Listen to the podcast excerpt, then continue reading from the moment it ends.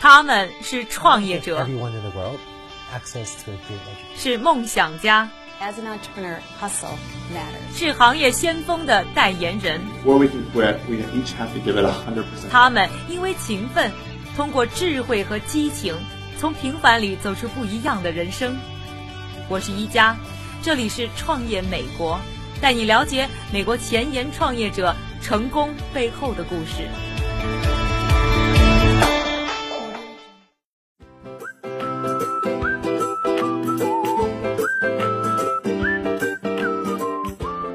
欢迎收听《创业美国》，我是一加。今天呢是我们第二季节目的第一期，呃，我想啊，现在在收听我们节目的听众朋友呢，都是非常喜欢听广播的人。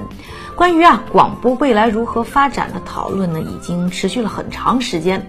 特别是这两年呢，出现了一些呢广播的新媒体平台，让这种讨论呢变得更加的激烈。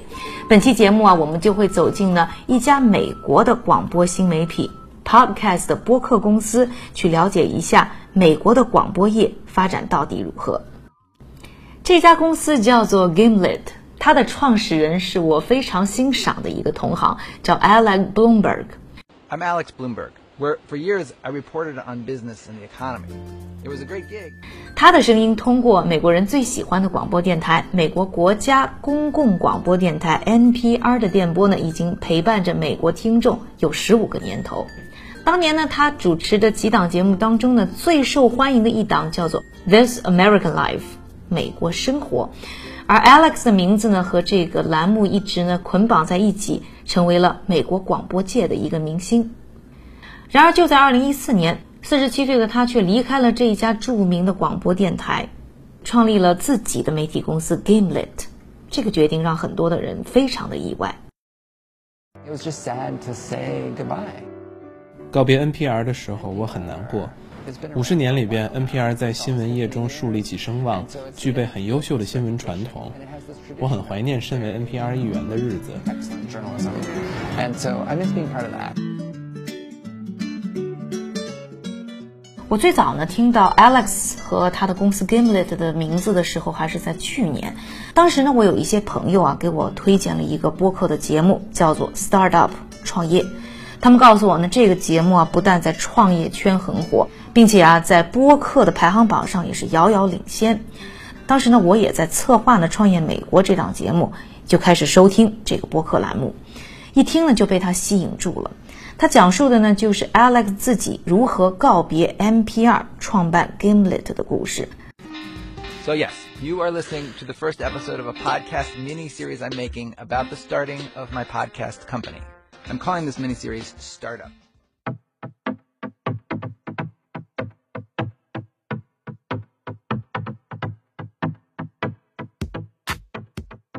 节目的叙事风格呢，既有点像纪录片，也有一点像真人秀。而这档节目正好就是 Gimlet 公司推出的首档节目。不管是它的故事还是它的风格，一下子吸引了我，也打动了很多美国的听众。刚上线没多久，就已经达到呢每集十二万的点击量，在播客界啊可圈可点。见 Alex 的时候，其实心里的最大的好奇就是，他作为一个在传统广播行业已经非常成功的广播明星，为什么要选择辞掉工作，铤而走险去创业呢？There was a big opportunity to make more podcasts. 只是当时正碰上这样一个很好的契机，可以做更多的播客节目。我们不需要担心广播本身，或者是广播电台。我们需要做的事情只是把它们放到 iTunes 上面，让别人去听，一切就水到渠成了。这里有更大的灵活度，推进一些事情的时候进展的可以更快。如果我们想做一个项目，我们马上就可以开始做。Alex 这档 startup 创业的节目在二零一四年呢就获得了过百万的订阅量，下载量呢还排入了 Podcast 播客节目的前十名。届时呢，startup 创业节目的成功，Gimlet 在随后的一年呢，相继又推出了两档节目，Reply All 和 Mystery Show。其中呢，Mystery Show 呢还一度登上了 Podcast 的播客排行榜的冠军。连续推出好节目的 Gimlet 也因此在2014年呢被 Fast Company 杂志评为全球十大最具创新性的媒体公司之一。一直能做出这么好的节目，相信大家和我一样都想问问他秘诀到底是什么。当人们真挚地表达感情的时候，你是可以听出来的。在一定程度上，你能将真诚赋予播客之中。其次，播客这种载体特别适合讲故事。第三就是陪伴感。当你在听播客的时候，播客上的人会让你感觉他们是你的朋友。比如，当我在听我喜欢的播客节目的时候，我在感觉上比实际上更了解他们。我觉得他们就是我的朋友。我觉得 Podcast 要火需要一些条件。比如就 startup 而言，当时我还在美国生活这档栏目工作，我就告诉我当时的老板艾瑞说，我正在做一档节目，我觉得还挺好的，让我放给你听听看。所以我就放给了艾瑞听，他说我很喜欢，我也许可以把他们放到美国生活节目里。我说那太棒了，所以我们就把它放进了美国生活里，这算是一个很大的助力。大家可能也听出来了，Startup 创业这个播客能够马上火爆呢，主要还是因为 NPR 节目对他们的支持。可见呢，传统广播的影响力在美国呢还是非常巨大的。确实啊，美国人非常爱听广播，尤其是因为在美国呢开车的人多，因此呢广播呢一直就是美国人在开车以及生活当中一个好的伴侣。而伴随着新媒体平台啊逐个的诞生，很多人呢也开始呢怀疑广播是不是就此就会走向灭亡。对此呢，Alex 倒并不是非常的同意。他认为呢自己呢跳槽去做自己的公司，并不是因为认为广播没有前途了，只是呢对于自己的创作呢可能会有更多的刺激和灵感。其实，在他的眼中呢，广播的明天依然非常光明。I think on demand. 我觉得即时点击类型的广播内容一定会继续发展的。五十年前，在电视刚出现的时候，人们就预测说广播已经要死了。结果广播完全没死，有很多特定的事情，广播做的比我们要更好。比方说，我们不能做直播报道，新闻、天气这样的即时事件以及国际新闻的报道也非常难做。任何这样具有时效性的新闻和事件都是很难制作成播客节目的，而传统广播则一直是很擅长做这类报道的。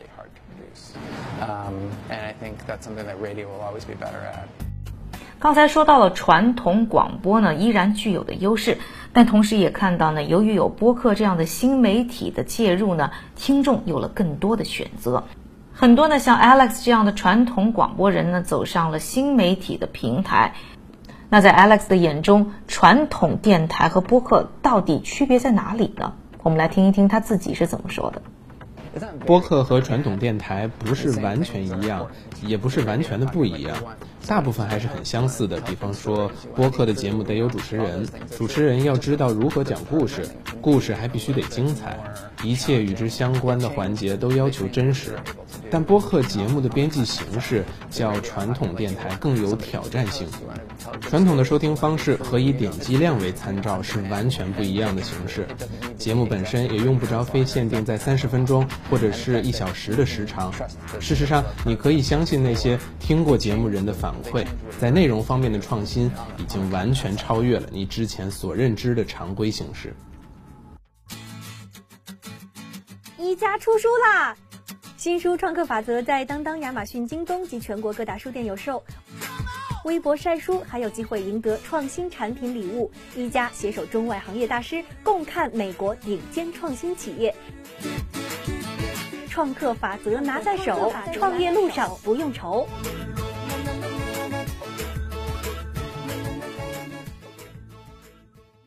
刚才呢，和大家呢简单的介绍了一下美国的播客传媒公司 Gimlet 的故事。在中国呢，其实新媒体呢也是一个非常热门的话题，很多的传统媒体人呢也离开了传统媒体平台呢，开始自立门户，开创新媒体。那这样的新生态对于中国的媒体人来说意味着什么呢？今天呢，我们的节目呢还邀请到了北京人民广播电台旅游节目的主持人高颂来和我们分享一下他的观察。高松你好，我知道你的节目其实除了在传统的广播电台。北京人民广播电台之外呢，还在新媒体上也有播出。那这么做呢，是什么样的考虑？呃，把这个节目放到平台上，也是怎么说，也是很多年的一个习惯了，因为我希望更多的朋友不仅通过传统的平台来收听节目，更希望大家可以有一个回听、分享，甚至是一个相互可以就是你说在里头更细致的去收听的这么一个活环节。嗯，那刚才我们节目当中呢也介绍了像 Alex 这样的美国的传统媒体人在转型来做新媒体，但其实呢新媒体上呢不光是有这些。专业的媒体人啊，还涌现出了很多的草根媒体人。那你觉得，相对于这些草根媒体人来说的话，这种传统媒体人他们在新媒体上还有优势吗？中国有一句话叫“背靠大树好乘凉”。你虽然现在自己单独是在做一个播客平台，因为你自己也积累了几年的这个经验和人脉，对，他们也同样也可以请来那些所谓的大咖们。但是毕竟，人家认识你的时候是以传统媒体的身份认识你的。嗯那个时候，你的身份可能挂着我是央视的主持人，我是北京电台的主持人，他们可能更认这样的一个牌子，他们不太会认新媒体这样一个品牌。嗯，而且你的节目啊，现在是在新老媒体上呢都能找到。你感觉啊，在不同的平台上，你面对的观众群体有什么不一样呢？做大众传媒和这种定制化的音频节目的话，还是有最截然、最本然的不同。嗯那广播本来就是一个小众、窄众、专业化的一种呈现形式。在新媒体平台当中，本来原创类的东西就要比那种传播类的东西的这种影响力要稍微小一些，而通过口口传播的口碑化的传播形式，嗯，可以让更多的他的朋友来听。嗯，那你自己呢？又是播客，又是这个传统广播人，那你觉得这个播客流媒体的产生啊，对于媒体人来说，到底是带来的压力，还是带来了更多的机会？我实际上是看到更多的机会，嗯我愿意让大家呃在无论是任何一个音频平台当中点开一个节目，收听到的东西都是有所得的。嗯哼。然后我们也确实在这个团有营养。伙当中有嗯这么一群人，嗯他们努力的在制作高质量的音频播客频的播客节目。嗯。我们有这样一个群落，甚至有很多这样的群落嗯。嗯呃，有这个群落当中呢，有有领导者，嗯他们在为新的入行的人提供指导，为呃老的那些呃播客平台进行宣传的计划策划的方案。嗯呃，未来肯定是嗯这个平台，我们见到了一个罗永浩，我相信还会有第二个罗永浩。我们见到了一个高晓松，肯定还有第二个高晓松。嗯对，所以我们愿意去做一些专业类型的节目，让自己的专业水平得以在新的媒体当、新的平台当中得以发挥。呃，在传统媒体当中，可能我们很难用，比如说英语啊其他的语言去跟嘉宾做交流。那么在新媒体平台当中，这种呈现方式就可能是就可以变成是现实。其实我们就是从一个戴着镣铐跳舞的人，变成了一个可以随意奔跑的，在呃非洲大草原上狂奔的野兽。所以你说大草原广阔嘛？对，它够广阔。我就是那个那个在上面奔跑的兔子，那你就可以跑到任何地方去。所以未来前景是光明的。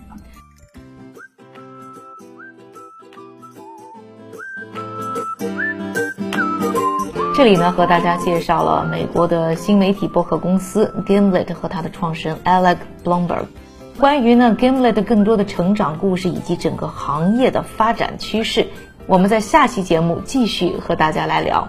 感谢您的收听，更多内容欢迎在微博、微信上搜索“创业美国”，关注我们。我是一加，我们下期再会。